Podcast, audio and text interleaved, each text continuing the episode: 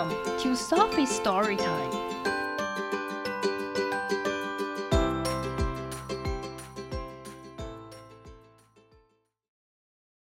Today's story is Should I Share My Ice Cream? by Mo Willems. Ice cream! 冰淇淋 Get your cold ice cream for a hot day. 在这么热的天，为你自己来颗凉凉的冰淇淋吧。Oh boy, ice cream.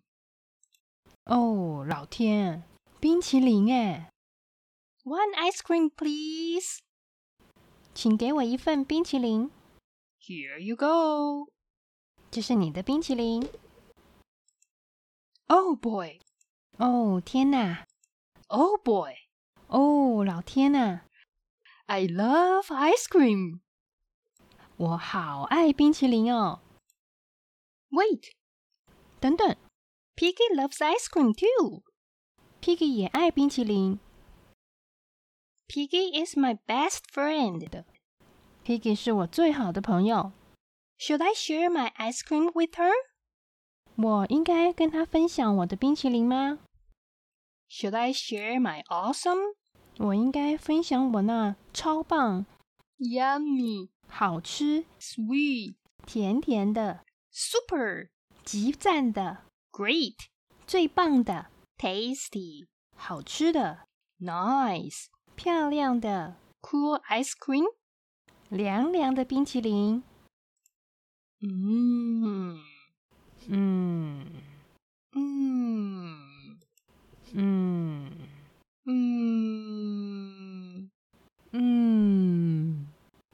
Maybe Piggy does not like this flavor. 也许 Piggy 不喜欢这个口味。Sharing a flavor Piggy does not like will be wrong. 分享一个 Piggy 不喜欢的口味，也许是错的。I will eat the ice cream. 哦，我要吃了这个冰淇淋。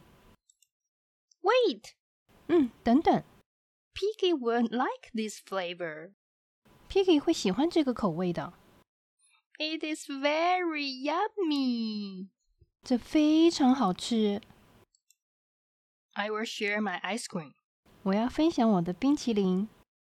It will not be easy. 哦，这真不是一件容易的事。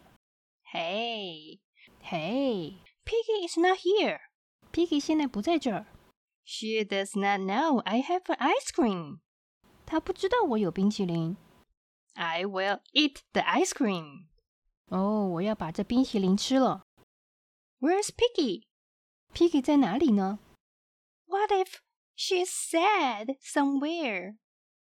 她会不会在某个地方伤心呢？I must find her. 我一定要找到她。When I do, I'll say. 当我找到她的时候，我会说：Would you like some of my ice cream? 你想要尝一点我的冰淇淋吗？Then she will say. 然后她会说：Thank you，谢谢。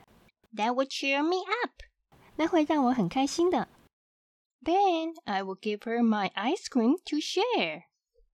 然后我就会跟她一起分享我的冰淇淋。Yum，好吃。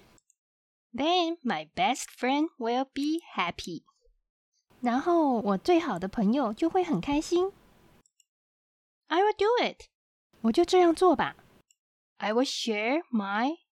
我会分享我的 ice cream. 冰淇淋。No. Ooh.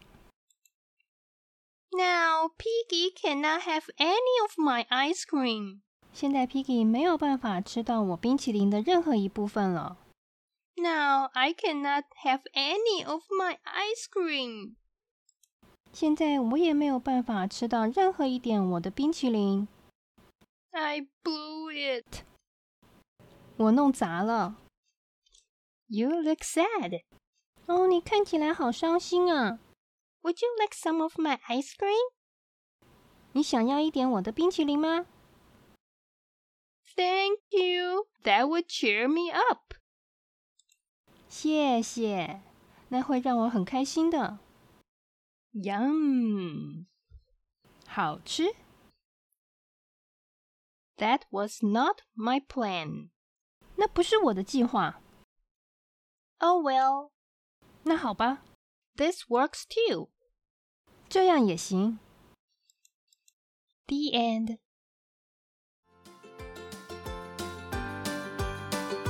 If you like the story, follow us and subscribe to our channel. Tell your friends too. Thank you and see you next time.